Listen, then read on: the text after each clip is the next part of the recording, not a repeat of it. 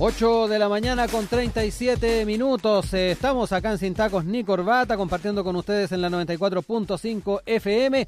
Y listos ya, Daniela, para la primera, la segunda entrevista. En rigor, la primera entrevista porque la anterior fue un despacho, obviamente. Exacto. Eh, para entrar en el tema de los escaños reservados que hemos estado siguiendo con bastante atención desde la semana pasada y particularmente en el tema de los afrodescendientes. Sí, porque durante la madrugada del viernes, la comisión mixta encargada de resolver las diferencias en torno a los escaños reservados para pueblos indígenas en la Convención Constitucional acordó un texto de consenso tras eh, maratónica jornada de discusión.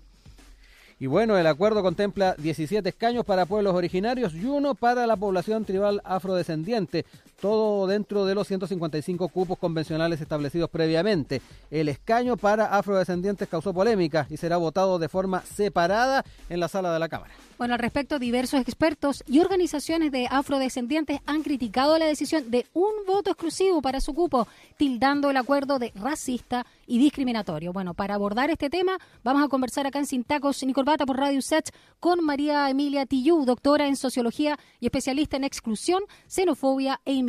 Muy buenos días, profesora, ¿cómo está?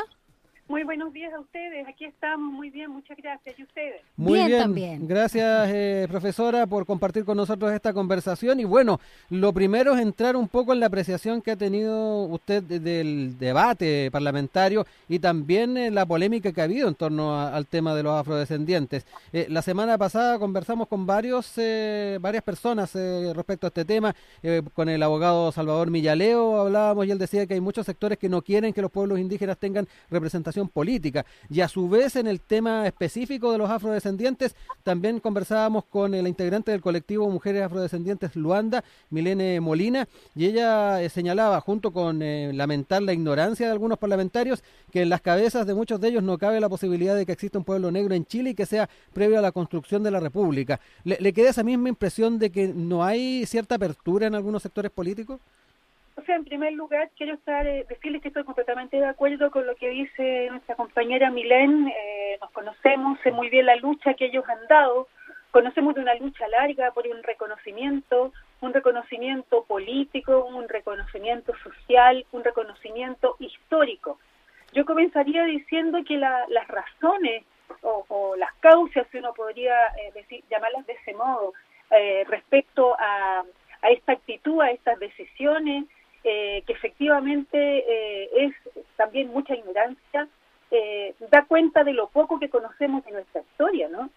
Da, peca- da poco- da cuenta también de lo poco que conocemos de la historia eh, de los pueblos africanos y del modo en que fueron tratados, secuestrados, asesinados y explotados, ¿no? Eh, la- la- lo que atañe a, la- a lo que fue la, la trata transatlántica de esclavos eh, tuvo repercusiones también en Chile. Nosotros eh, damos cuenta de la llegada de, de comunidades negras a nuestro país en condiciones muy duras y efectivamente eso implicó una herencia.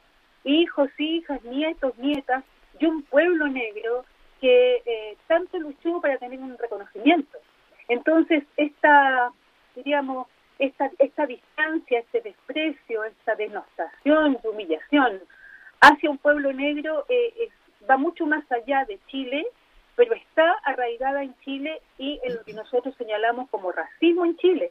Esta decisión es una decisión racista, es un desconocimiento de culturas, de saberes eh, y también de historia. Profesora Tillú, bueno, uno- algunos autores coinciden en señalar que se ha, comillas, blanqueado la historia de Chile, obviamente invisibilizando a la población afrocen- afrodescendiente, pero eh, desde la colonia en adelante. Pero también sucede eso con el pueblo mapuche. ¿Tenemos problemas los chilenos con nuestra idiosincrasia cuando nos miramos al espejo y tenemos un poquito distorsionada la imagen? Mire, eh, yo creo que cuando, cuando hablamos de los chilenos hay que hacerse la pregunta de qué entendemos por eso.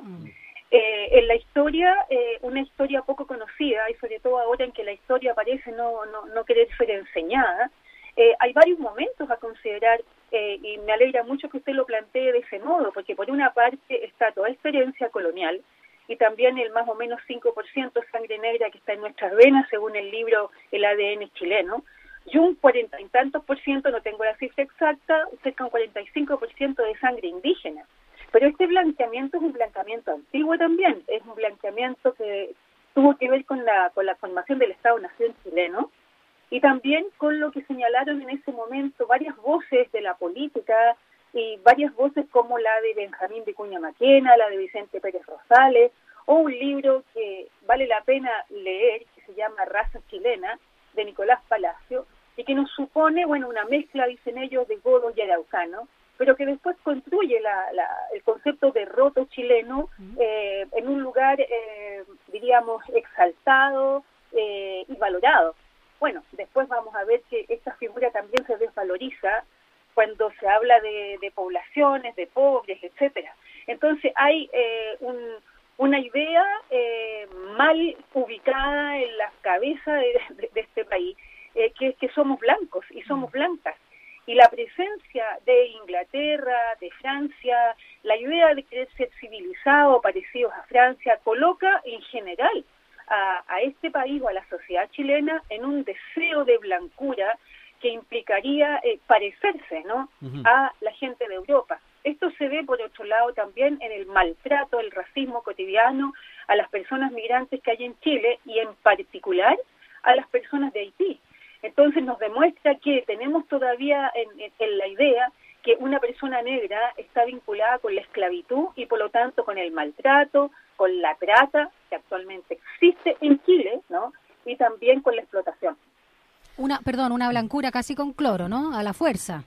una blancura, claro, una blancura a la fuerza porque eh, hay que hacer un poquito el ejercicio, mirarse al espejo, por una parte, eh, y de mirarse al espejo pensando en cómo son nuestros pómulos, qué color tenemos, de qué color es nuestro cabello, es rizado, no es rizado, es liso, no es liso, qué tipo de piel tenemos, para pensar que venimos específicamente de pueblos que fueron eh, masacrados. Entonces, el lugar que tenemos es el lugar de los colonizados. Somos, somos un país colonizado, aplastado, pero justamente a quienes nos de quienes nos colonizaron siguen siendo vistos como el ideal como un ideal, yo digo un ideal de belleza o un ideal corporal que no corresponde a lo que somos, porque luego salimos de Chile y nos tratan muy mal en otros lados, eh, considerándonos, por ejemplo, en un perfil étnico, como lo hacen en Arizona, eh, y asemejándonos a lo que llaman respectivamente los chicanos. Eh, o qué sé yo, en, también en España, como nos tratan. Entonces, aquí hay una, una suerte de, deseo de blancura que no se consigue y que está por lo tanto siempre en deseo, deseo, porque no logramos eso. Mientras tanto, eh, ocurren cosas tan brutales como esta, un escaño de reservado para un pueblo que ha luchado, para un pueblo que ha buscado reconocimiento. Eh, profesora, se me vino a la mente la, la, imagen de la, la beata Laura Vicuña la más conocida es eh, una bien eh, europeizada y cuando uno observa la foto real de esta niña es eh, completamente con rasgos latinoamericanos. La cambiaron, sí, totalmente. Exacto, y ahí es donde uno también le hace bastante sentido lo que nos está contando. Sí, muy buen ejemplo, muy buen ejemplo, porque en realidad el trabajo fotográfico intencionado que se hace para blanquear a a la Beata Laura Vicuña, la encontramos hoy día también con el Photoshop, en que la gente intenta cambiarse también el color de piel, o en ciertas fotografías, me acuerdo cuando recién salió Piñera, hubo un grupo de mujeres que eran ministras y todas eran extremadamente blancas y con el pelo extremadamente claro, cuestión que no es difícil si la gente se lo tiñe. Pero en realidad hay allí un deseo eh, que nos deja en un muy mal lugar, en un muy mal lugar de no reconocimiento a nuestra historia, a nuestros, nuestros saberes, Pienso en el pueblo Rapanui, pienso en el pueblo Aymara, Quechua, eh, obviamente en el Gualmapu, pero sobre todo en pueblos que fueron exterminados y aplastados por los mismos europeos que llegaron acá.